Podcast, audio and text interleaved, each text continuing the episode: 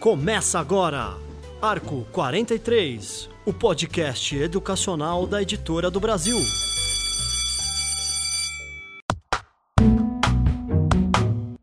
Olá, educadores. Meu nome é Luiz Guide. Começa agora o podcast educacional Arco 43. Comigo aqui no estúdio, o professor Pedro Reinato. Tudo bem, Pedro? Tudo ótimo.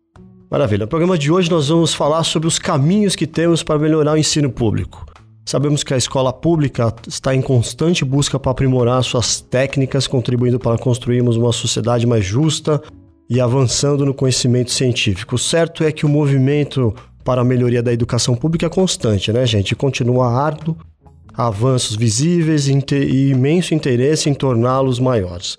Para falar sobre o tema, como melhorar o ensino público, trouxemos o presidente da Undime São Paulo, o senhor Luiz Miguel Garcia. Muito obrigado pela presença, Luiz.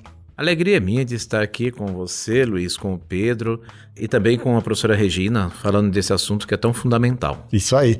Conosco também, como o Luiz falou, a professora, a diretora, a professora de Divisão Pedagógica de Educação de Pirituba, que é um bairro aqui da cidade de São Paulo, a senhora Regina Bruns. Muito obrigado pela presença, Regina. Eu que agradeço. É sempre muito importante a gente discutir e falar, principalmente sobre educação pública, pensando na questão da qualidade, né? Muito bem, temos muito assunto aqui. O Pedro quer começar perguntando, Pedro? Claro, claro. É, bom, a gente acompanha né, essa mudança da geração dos alunos, né, de comportamento. A escola pública, ela se transformou ao longo do tempo para atender a demanda contemporânea dos estudantes? Bom, eu penso que transformou e transforma-se a cada dia.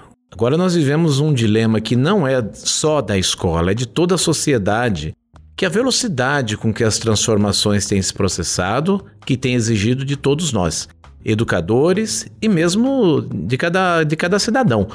Nós estamos num processo em que os, o tempo ele muda num processo de relatividade. É, eu lembro quando eu terminei a minha graduação, as pessoas diziam assim: olha, hoje uma graduação ela tem validade de 10 anos.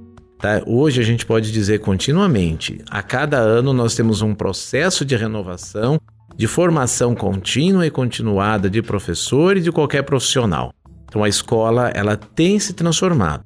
Se está se transformando na velocidade, no ritmo e pelo caminho necessário, esse é um grande desafio porque também não temos uma receita. O importante é que eh, a gente sente esforços em todas as esferas, sobretudo na esfera pública, do qual eu estou inserido, esforços muito grandes para acompanhar essa demanda. É, eu ratifico as palavras do professor Luiz, isso mesmo, né? Então, assim, as coisas hoje estão mudando uma velocidade muito grande. Acho que nunca a gente teve tantas mudanças em tão pouco tempo, né? Então, assim, há um grande movimento, sim, de acompanhar, principalmente dos jovens, né?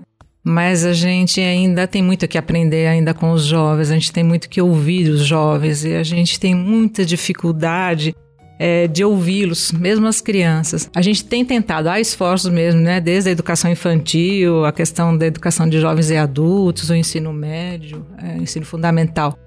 Mas as transformações nós gostaríamos que, que estas tivessem acontecido mais rápido, né? Mas ah, há um esforço, como o professor falou, de tentar acompanhar, né? Mas é que elas estão full time acontecendo e, e isso é, gera um grande desconforto até para os educadores, né?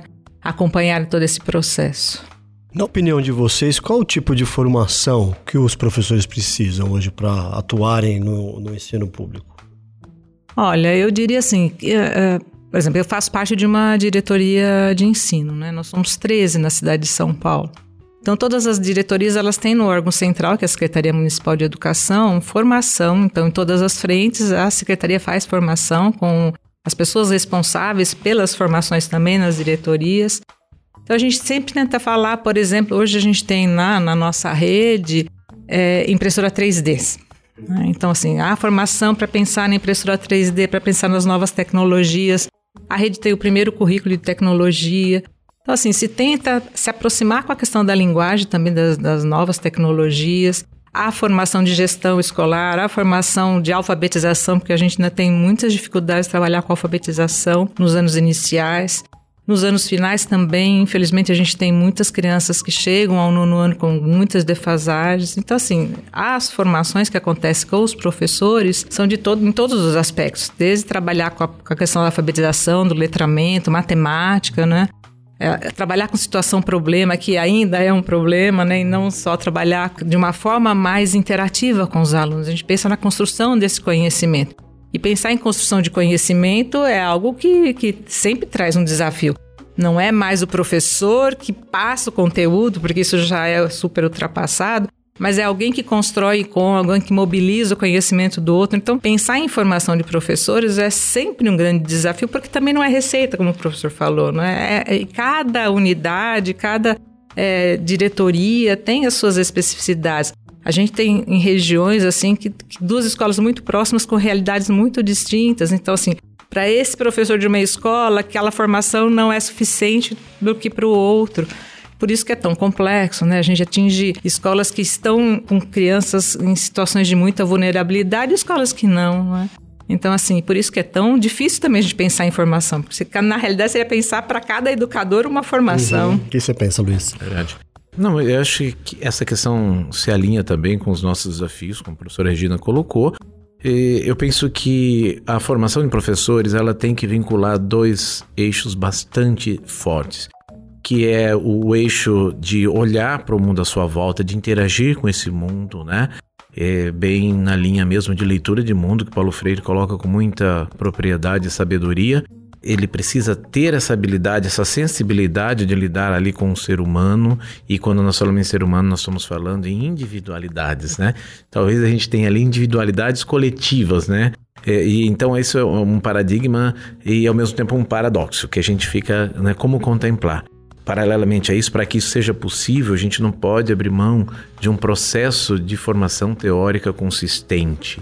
Tá? Daí um grande compromisso, acho que o Brasil está devendo entregar à sociedade um processo de revisão da sua formação inicial de professores. Tá? Eu participo, nós tivemos um primeiro encontro, teremos já o outro agora no mês de setembro, de um grupo que está trabalhando a questão da reflexão sobre a profissão docente, né, junto ao MEC. E é, é fundamental rever isso. As universidades precisam rever agora já à luz da BNCC, né, rever essa formação de professores. Nós tivemos um momento nesse país em que nós tivemos que fazer um processo de e conseguimos de democratização da escola. Então hoje nós temos dos de, de 6 a 14 anos nós temos em torno de 97,5% das crianças dentro da escola. Para isso foi preciso usar o profissional que tínhamos naquele momento para dar vazão a essa demanda e agora o grande desafio é realmente qualificar, qualificar o, profissional, qualificar o processo de ensino-aprendizagem. Então, a, o processo de educação continuada vai exigir muito de, na, nesse momento. E aí um alento que a gente tem é que nós estamos construindo em regime de colaboração Estado e municípios um processo muito forte de formação de professores para o currículo paulista que se inicia já nesse semestre e vai até o final do próximo ano, né? Então é um trabalho contínuo. Como, nós, como eu disse na minha primeira fala, se nós temos uma sociedade que se transforma a todo instante, nós temos que estar atentos, vigilante e acompanhando e sendo transformados por ela. Professor é aquela profissão que não para de estudar nunca. Perfeito. E os, e os gestores também têm que acompanhar essa formação? É, a questão dos gestores é, é fundamental. Não dá mais para tratar as questões como partes, né, como fragmentos.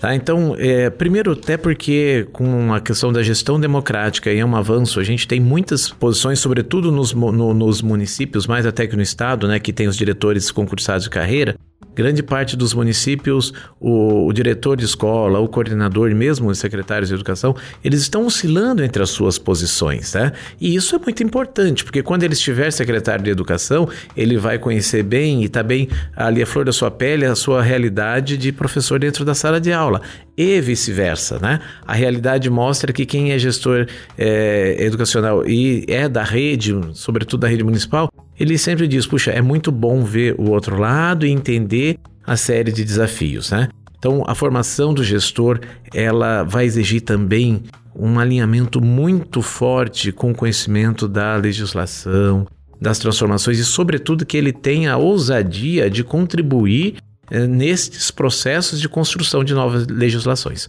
como foi na Base Nacional Comum, como foi agora no, no currículo paulista e, ao mesmo tempo, no, nos currículos em todos os estados. Né? Todos os estados do Brasil fizeram no ano passado o seu currículo e está entregando nesse ano.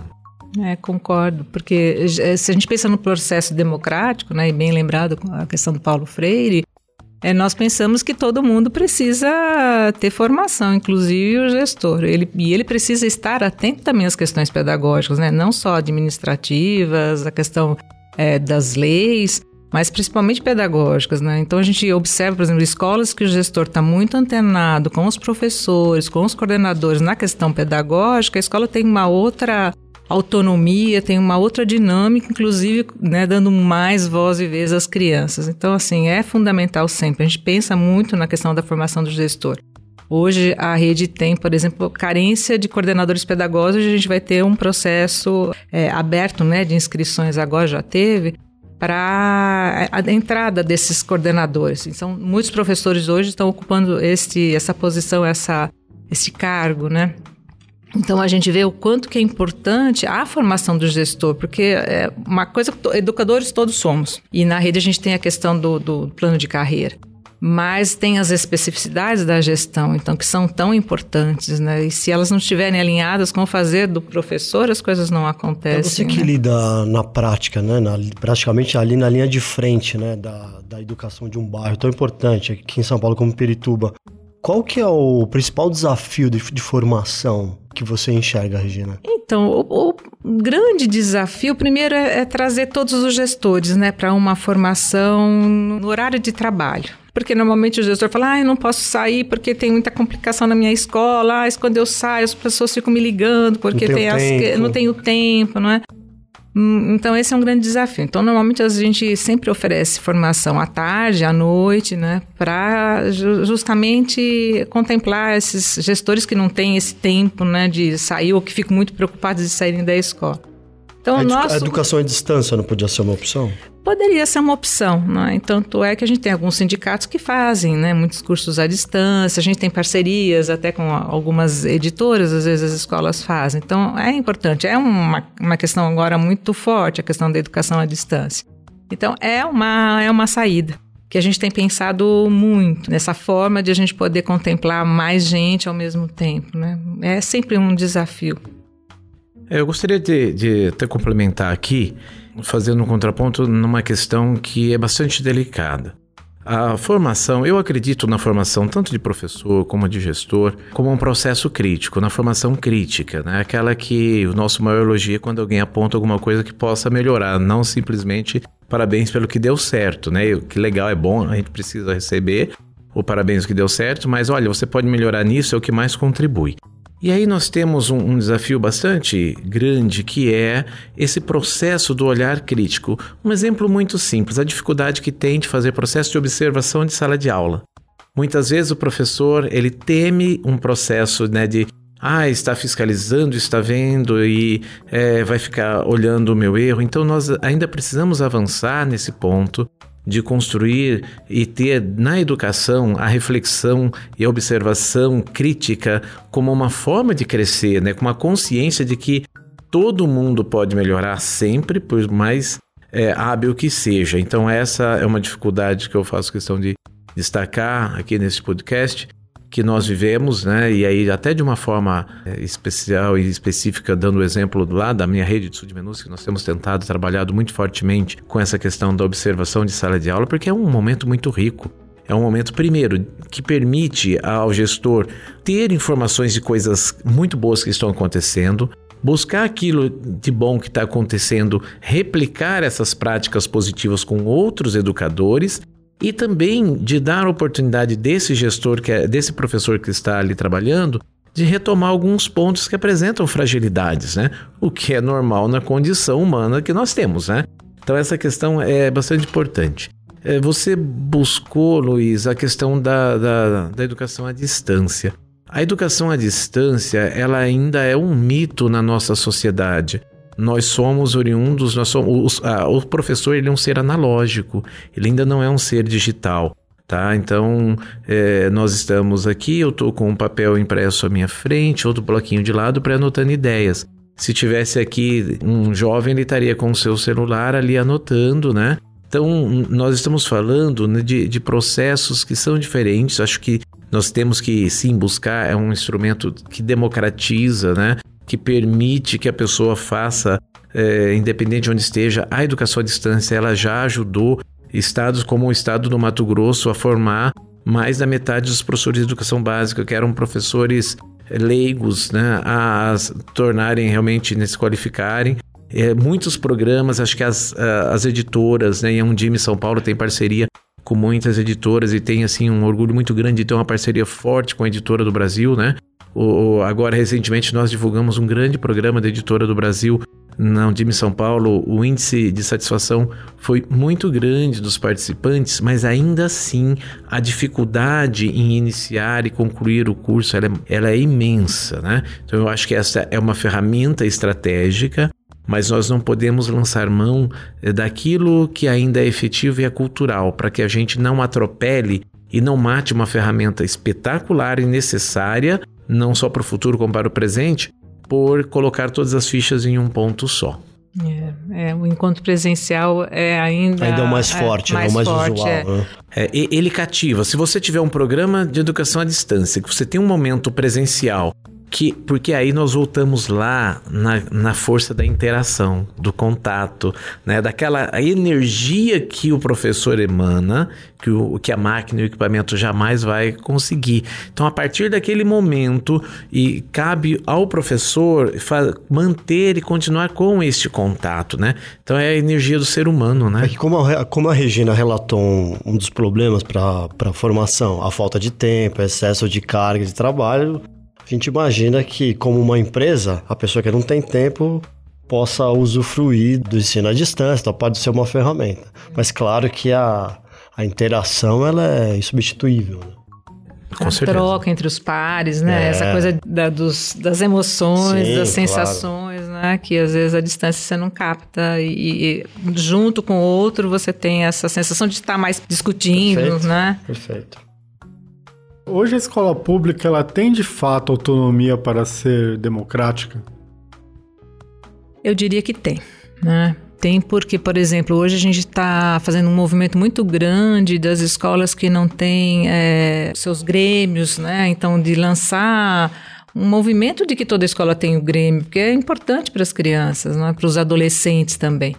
Então, assim, eu vejo muito com mais facilidade a questão dos grêmios mirins, na educação infantil, né, onde as crianças discutem, parece que mais com os gestores, com seus educadores, do que no ensino fundamental, porque a gente também ainda tem os nós né, de achar, de entender o que é gestão democrática ainda, né? Então, porque às vezes a gestão democrática vai até onde a voz do professor começa a ser implicada. E a, a gente entende que democracia, a gente tem que dar voz para todos, né? Independente da idade que ele tem.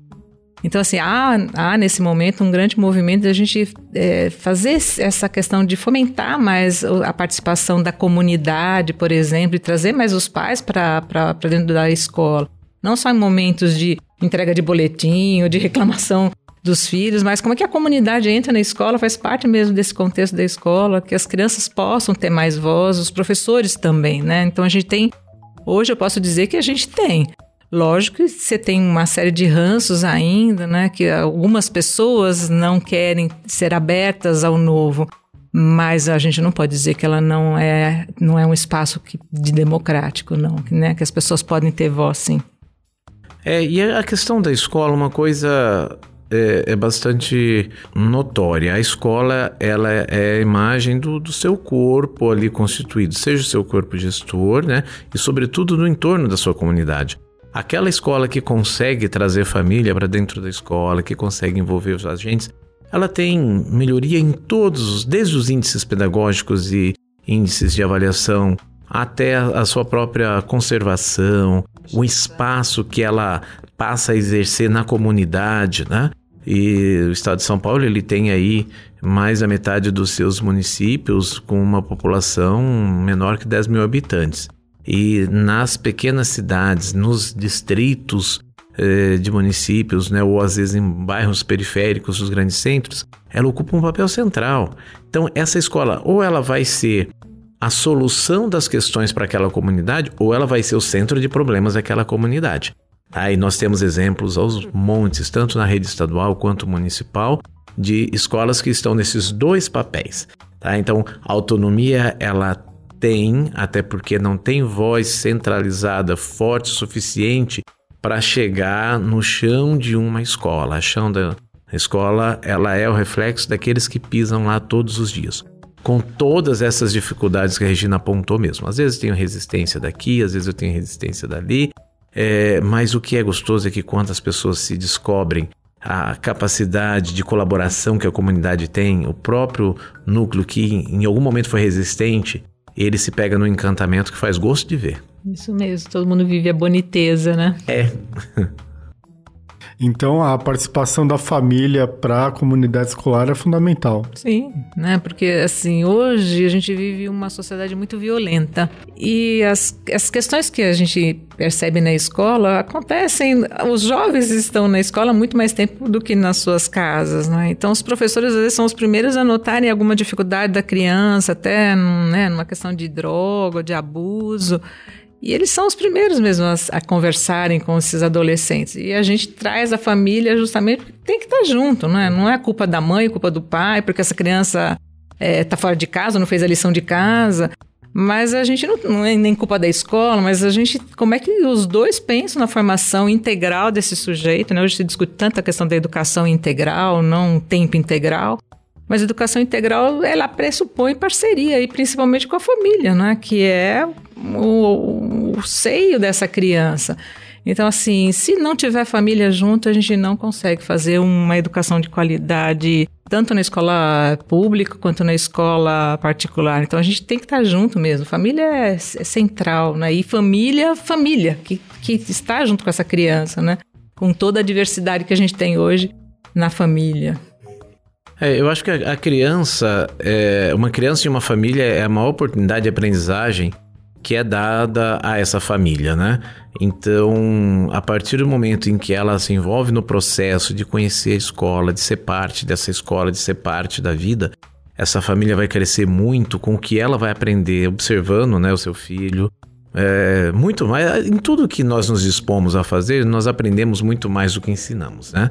E então esse é um, um desafio. Acho que esse é um desafio que as escolas, como bem disse a Regina, pública ou privada, ela precisa é, resolver. Isso é urgente. Se você me dissesse qual é a, a, a maior urgência hoje a ser resolvida no ambiente escolar, eu digo que é o envolvimento, o encantamento e trazer da a família para sua colaboração. É, eu tenho uma grande expectativa de que nós teremos um ambiente muito propício isso agora, uma vez que nós aprovamos um currículo e o movimento seguinte ao currículo é o movimento das escolas discutirem os seus projetos políticos pedagógicos. E não dá para escrever um projeto político pedagógico sem a participação efetiva da comunidade no qual a escola está inserida. Tá? Então eu tenho uma grande expectativa. E aí cabe, cabe é, a nós da Undime como é, representantes né, da, da educação municipal nesse processo, cabe à Secretaria Estadual de Educação como representante da rede estadual oportunizarmos esse espaço de participação das famílias efetiva e que após e que seja rico o suficiente para que elas continuem após esse processo. Como que começa esse processo para trazer mais as, as famílias para a escola?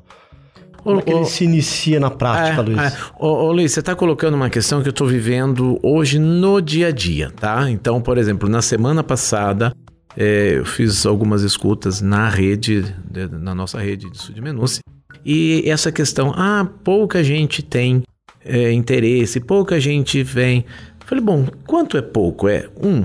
Se for um, um com mais um do nosso já vão ser dois.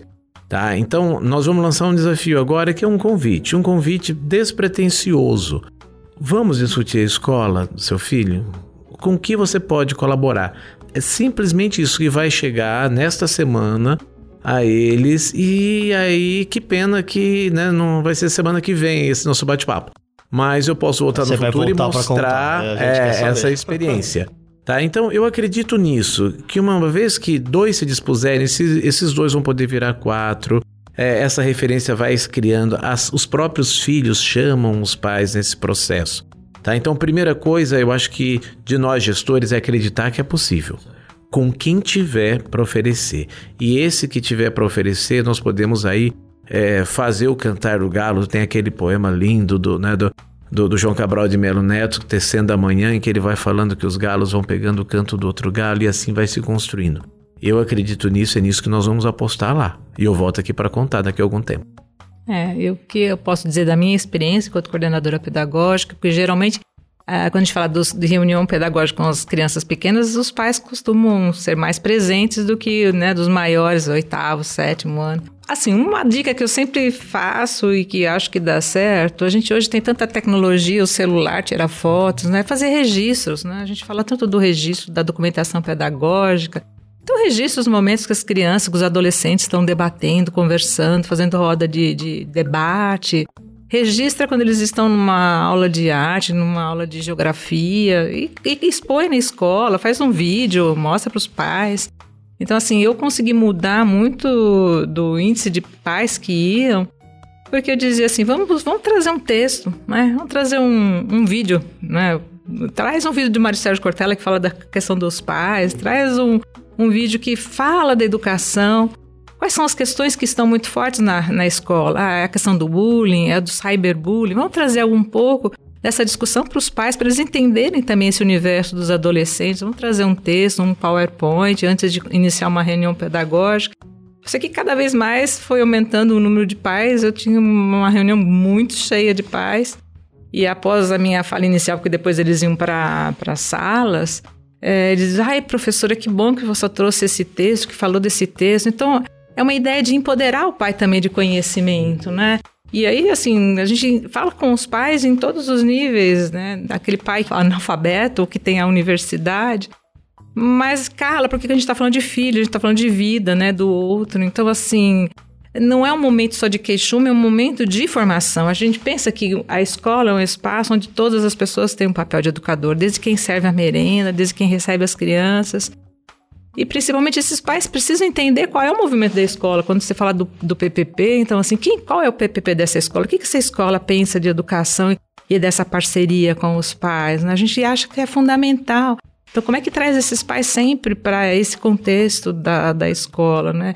Entendendo que a gente está lá principalmente preocupado com, essa, com a educação desse filho.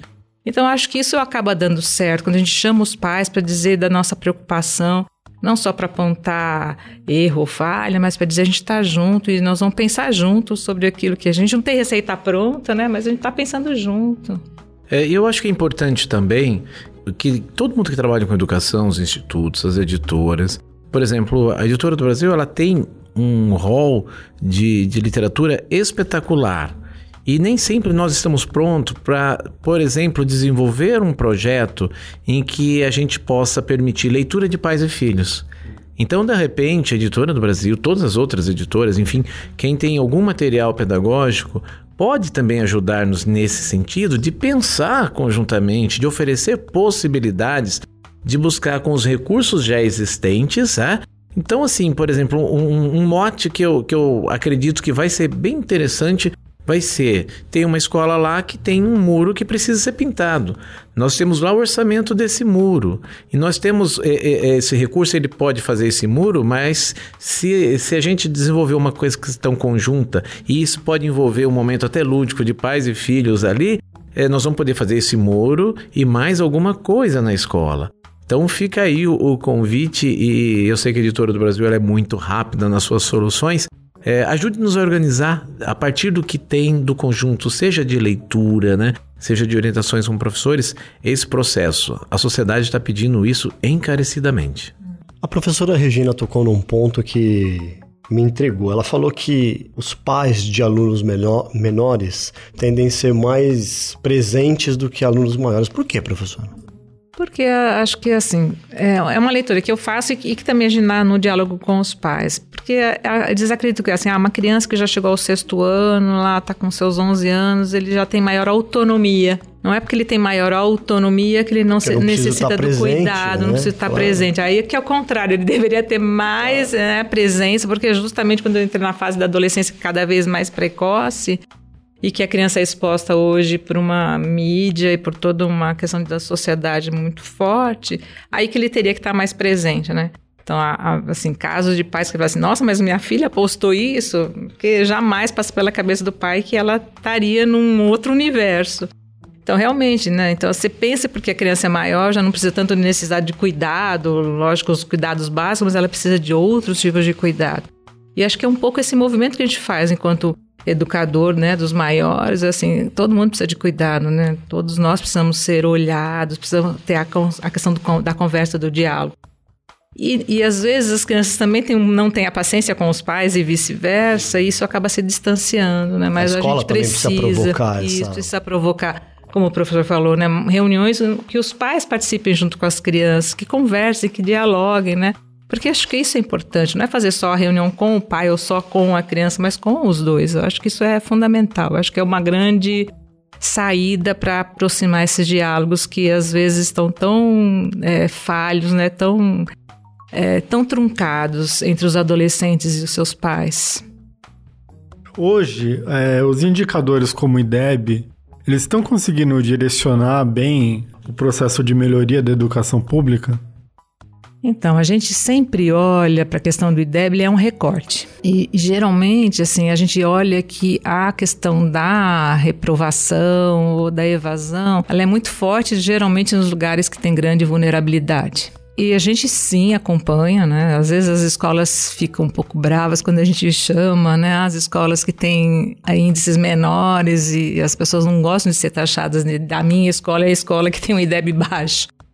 Mas na realidade é olhar para essa escola não só para a questão né, dessa vulnerabilidade, mas entender que por trás desse índice tem uma criança, não é, que a gente precisa cuidar desse processo dessa criança de aprendizagem. O que, que a gente pode fazer para melhoria de, né, desse DEB não é porque ele é um índice, mas porque desvela né, um saber que a criança não adquiriu.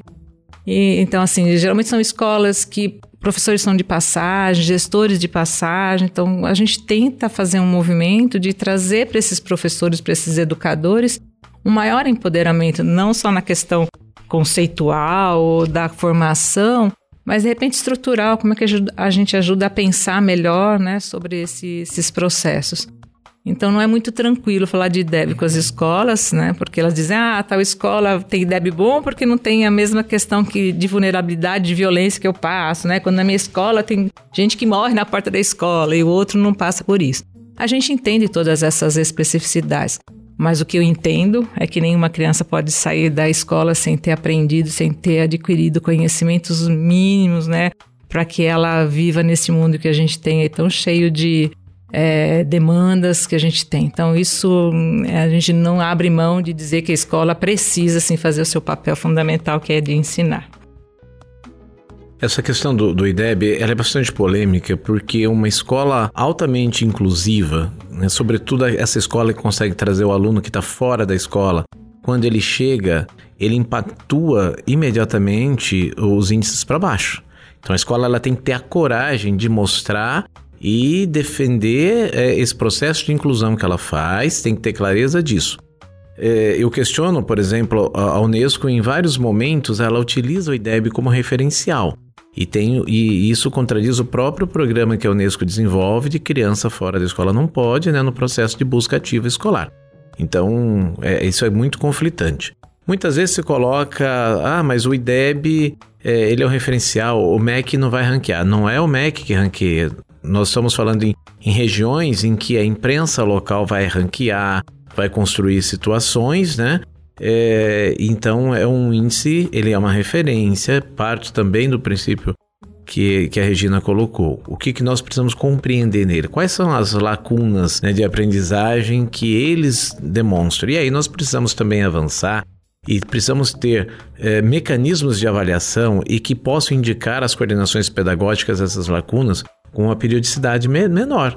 Então, quando eu pego um resultado de um IDEB, uma prova realizada no ano, entrego ela no ano seguinte, eu vou planejar ações. Eu já falei em aluno que estão dois anos, ele já está fora do sistema muitas vezes.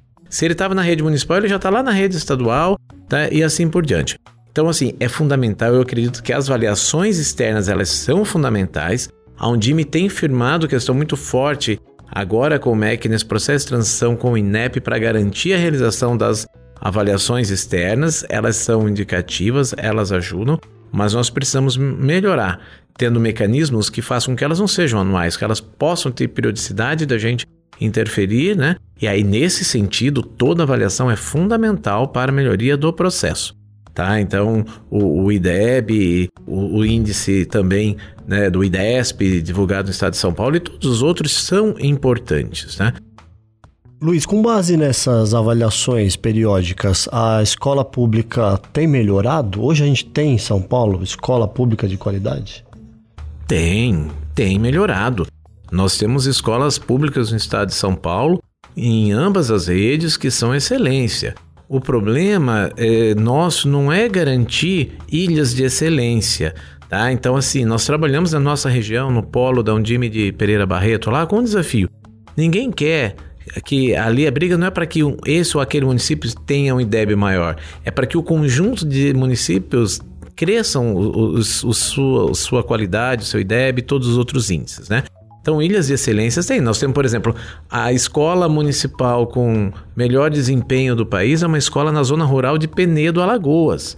Ah, então, é, batendo as escolas do Ceará até. Nós temos escolas em São Paulo Agora, isso realmente é questão que nós queremos é, diminuir. É realmente a distância dos maiores índices, dos menores índices, muitas vezes dentro da mesma rede, redes pequenas, né? Então, esse é o nosso grande desafio. O que acontece aqui que não acontece na outra? O que, que nós precisamos fazer para aproximar essas realidades? Esse trabalho é feito periodicamente. A reflexão é feita. E aí, então, nós entramos na especificidade de cada rede e voltamos a fortalecer aqui a importância do papel do gestor. Né? O gestor tem que, tem que estar pronto para fazer essa leitura, enxergar e não tomar, se ele é o gestor da escola que tem resultados uh, mais uh, inferiores, ele não deve tomar isso como um defeito, um problema, mas sim um desafio a ser superado e o outro estar pronto para ajudar. A educação não se faz sozinho. Muitos falam, né, e você acabou de citar aqui rapidamente, do Ceará, né, como estado de, enfim, um polo referência em educação. Tá? Por que, que o Ceará se tornou esse polo de referência? E o que, que falta para o resto do país para chegar lá? Tá, eu acho que falta é, priorizar de fato a educação. Nós estamos falando de um processo que não começou há 5, 10 anos atrás. Nós estamos falando de um processo de mais de 20 anos de um projeto de educação que se avançou. Então, nós temos um Plano Nacional de Educação que é patrimônio do, do, do Brasil. Tá? Ele, ele se trata de política de Estado e não política de governo que pode mudar a cada quatro anos. Então, nós precisamos ter essa consciência de que fazer educação é voltando lá na questão do, do, do canto do galo, é pegar um canto e ir tocando à frente. Todo mundo pode deixar a sua marca, todo prefeito, todo gestor pode deixar a sua marca é, nesse avanço. Né? Não precisa inventar a roda. Nós estamos vendo um processo agora é, de que muitas vezes se coloca que o que está posto não tem sentido. Eu sempre digo, ninguém perdeu noite, não é perdeu não, que investe com o educador, ele investe tempo, reflexão para construir isso daí. Então no Ceará nós tivemos algumas coisas que foram importantes, que é esse processo de um projeto construído a longo prazo, o processo de pulverizar a, a oferta de formação, um, um programa de formação de professor muito forte, um programa de investimento financeiro e outra coisa muito importante. A gente não pode simplesmente fazer a reflexão simplista e dizer: olha, o Ceará é a prova de que não precisa de dinheiro para você fazer a, a educação, né? um dos estados mais pobres do país. É, é um dos estados mais pobres do país que resolveu pegar o dinheiro que tinha e colocar de forma prioritária Priorizou, na educação. né? É, eu digo que assim, ah, mas olha, diante desse cenário da crise, a gente vai ter dinheiro para fazer educação? Eu falei, vai ter dinheiro para fazer o que é prioridade. E ser prioridade é colocar no orçamento e garantir. Então, não adianta o, o, o gestor, é, o, o, prefeito, o governador dizer que é prioridade e depois o orçamento não está lá. Se for prioridade, tem dinheiro, transforma, avança, como foi feito no, nesse caso do Ceará. Continuidade das políticas públicas é fundamental, né? Porque senão você tem essa questão sempre da, do rompimento de algumas questões que estão que estão dando certo, né? Mas como o professor falou, você tem marcas, né? Cada gestão deixa a sua marca, mas acho que é fundamental essa não ter essa ruptura, né? Essa continuidade, porque aquilo que está dando certo tem que, tem que priorizar mesmo, tem que dar continuidade. Ah, Olha, e muito rapidamente, só para observar, e a matemática, ela é mágica, né? a gente tem que tomar cuidado como usa. Por exemplo, dizer que o Brasil gasta por aluno percentualmente mais que os outros países da OCDE é contar uma mentira muito grande. Porque você ter 10% do PIB, estamos longe disso, né? Ter 6% do PIB brasileiro e você ter 3% do PIB alemão, né? Você vai estar tá garantindo um investimento no aluno alemão muitas vezes duas vezes, três vezes maior que do brasileiro. Então, o aluno brasileiro ele recebe um investimento que é hoje, em média, um terço do que se recebe, em média, nos países da OCDE. E no final, na hora de pagar a despesa, não é um percentual que se paga, é um valor real. E a BNCC, ela veio para trazer essa educação de qualidade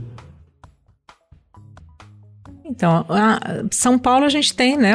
Teve o ano passado, retrasado, o lançamento do currículo do ensino fundamental. O ano passado teve todo o movimento para a questão do currículo de educação infantil, que era alinhada à BNCC. Então, acho que sempre, a gente pensa em educação, todos os momentos são momentos importantes de reflexão, né? Acho que sempre os documentos que vêm fazem com que os educadores se mobilizem a olhar até para ver o que que tá, é, o que que dá, vai dar continuidade ou não, onde vão ter as, as rupturas. Então, acho que assim, a gente sempre vê como muito. É um movimento de ebulição, que também não é tão tranquilo, mas a gente acha que é fundamental, porque a escola é feita desses movimentos de, de, de reflexão. Acho que isso que é importante, isso que é democrático. Então, acho que sempre é o momento do professor pensar na sua prática cotidiana, nas suas questões que envolvem avaliação interna e externa, que envolve o aluno que tem alta vulnerabilidade ou não. Então, acho que a base sempre, como é que a gente olha para a área, como é que a gente olha para o objeto de conhecimento, acho que é sempre fundamental fazer esses movimentos, né? Isso deixa a escola sempre viva e que a gente espera que o currículo seja vivo, né? E não só vir folha de papel. É, eu acho que tem uma questão que é fundamental. Nós não podemos olhar a base pela base, ou só a base como um elemento para construir o currículo. Nós estamos falando de uma coisa maior e que nós ainda não chegamos, que é o Sistema Nacional de Educação.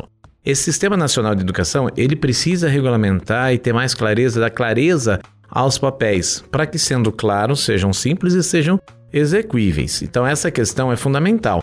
A base ela é um instrumento fundamental para a construção do Sistema Nacional de Educação, que é importante, ela não cancela o que se tinha anteriormente, ela avança.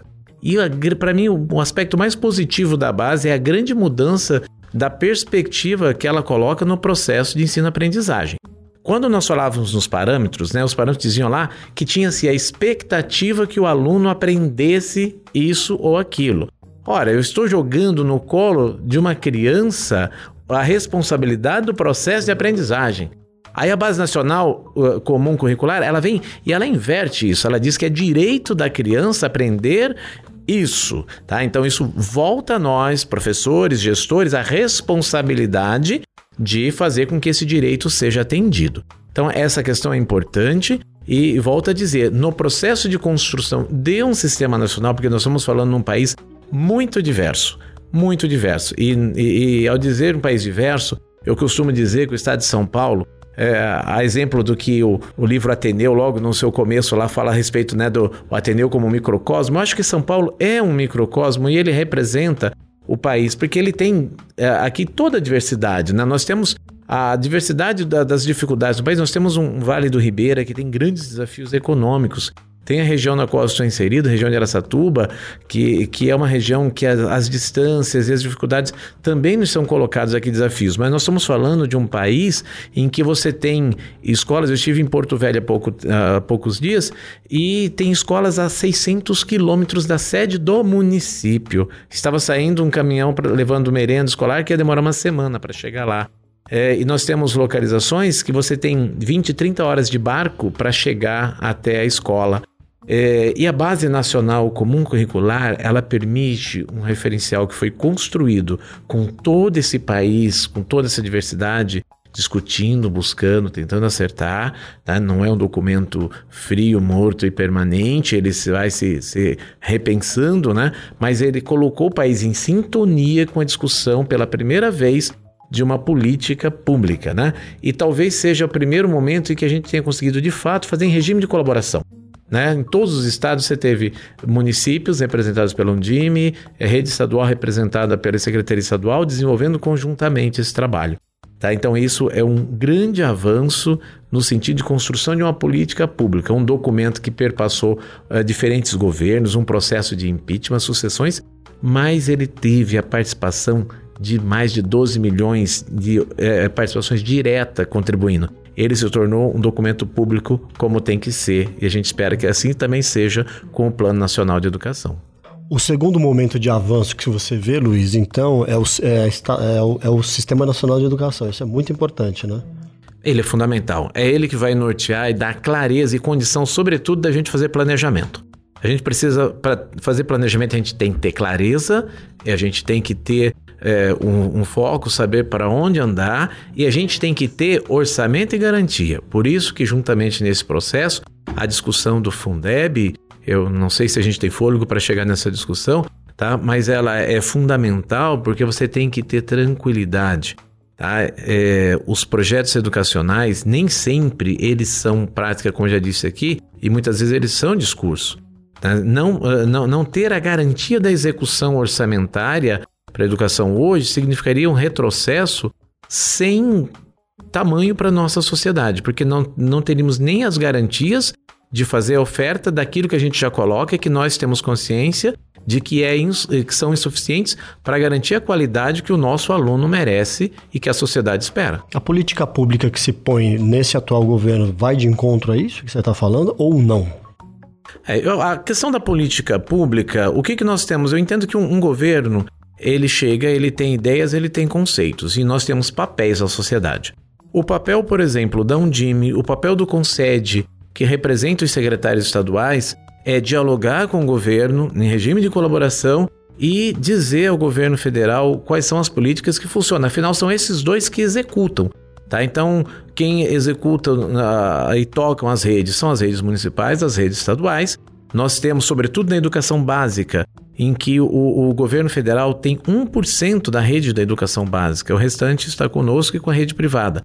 É, nós temos feito muitas é, discussões, temos levado algumas questões na construção da, das prioridades agora da Secretaria de Educação Básica. Muitas questões e pontos levados pela Undime e pelo, pelo Concede já foram contempladas.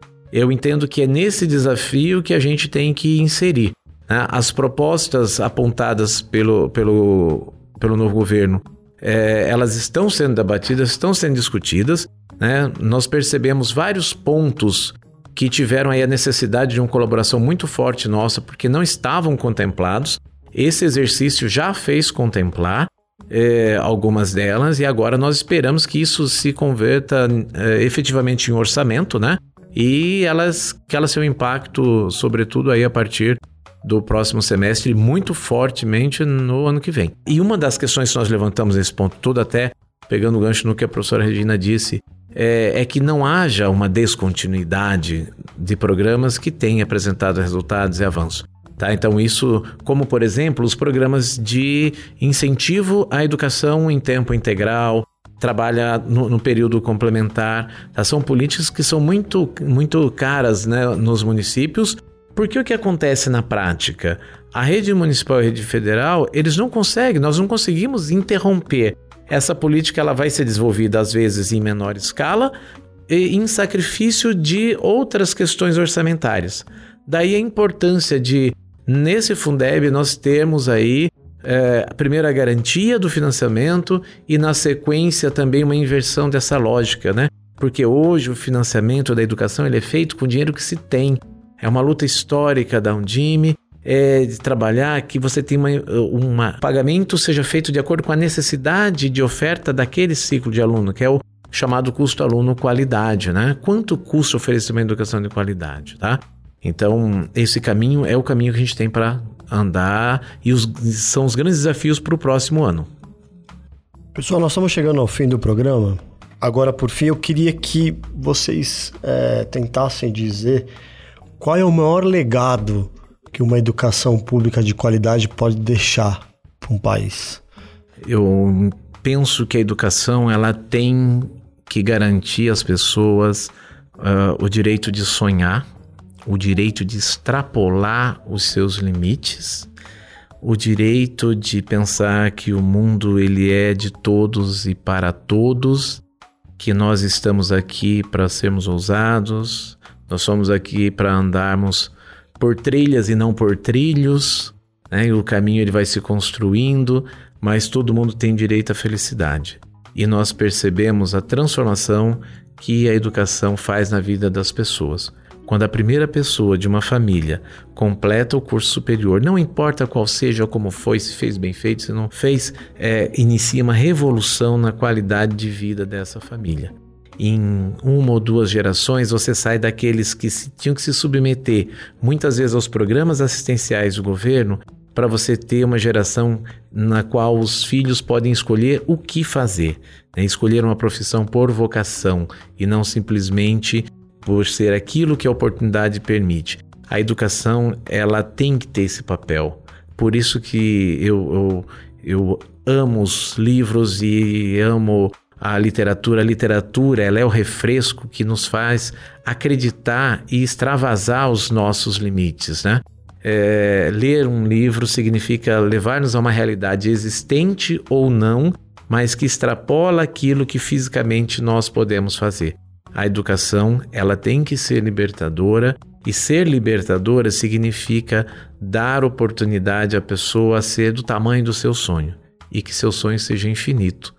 Essa é a educação na qual eu acredito e pela qual eu luto e espero lutar sempre. Muito bom, Regina. É, eu também é, concordo com as falas, né, com suas palavras, professor. É, eu acho que eu acrescentaria a questão do esperançar, né? Mas não de quem espera, mas de quem tem a esperança, de, de que tem a crença que é possível. Por mais dificuldade que uma família tenha, por mais vulnerabilidade que ela seja submetida, mas eu acho que isso é fundamental, que as pessoas tenham, possam esperançar. Né? Acho que a educação é transformadora. Quando a gente vê esse movimento de alguém que começa a fazer a leitura das primeiras palavras, a, a, o brilho nos olhos, essa coisa de dizer, nossa, eu posso, eu consegui, eu sou capaz, quando todo mundo dizia que não, mas eu sou capaz, olha, agora eu sei, não é? Quando a gente tem os pais também nesse movimento de empoderamento, eu acho que é realmente, de fato, viver a cidadania na sua plenitude, com todos os seus direitos e deveres. Estava falando dos livros, lembrei de Bartolomeu Campos de Queiroz, que ele dizia: só tem hálito de leitura quem tem hábito de leitura, não é? Que a gente possa ter na nossa sociedade as pessoas com bastante hálito de leitura, porque eu acho que quando a gente tem palavras e quando a gente tem essa esse ideal de ver uma sociedade mais forte, mais unida, realmente vivendo essa autonomia, autoria de pensamento, né? Quando a gente se coloca no outro, quando o outro não é meu inimigo, mas o outro é meu parceiro de, de é o meu companheiro, né? Nessas aventuras da vida, de crescer, de aprender.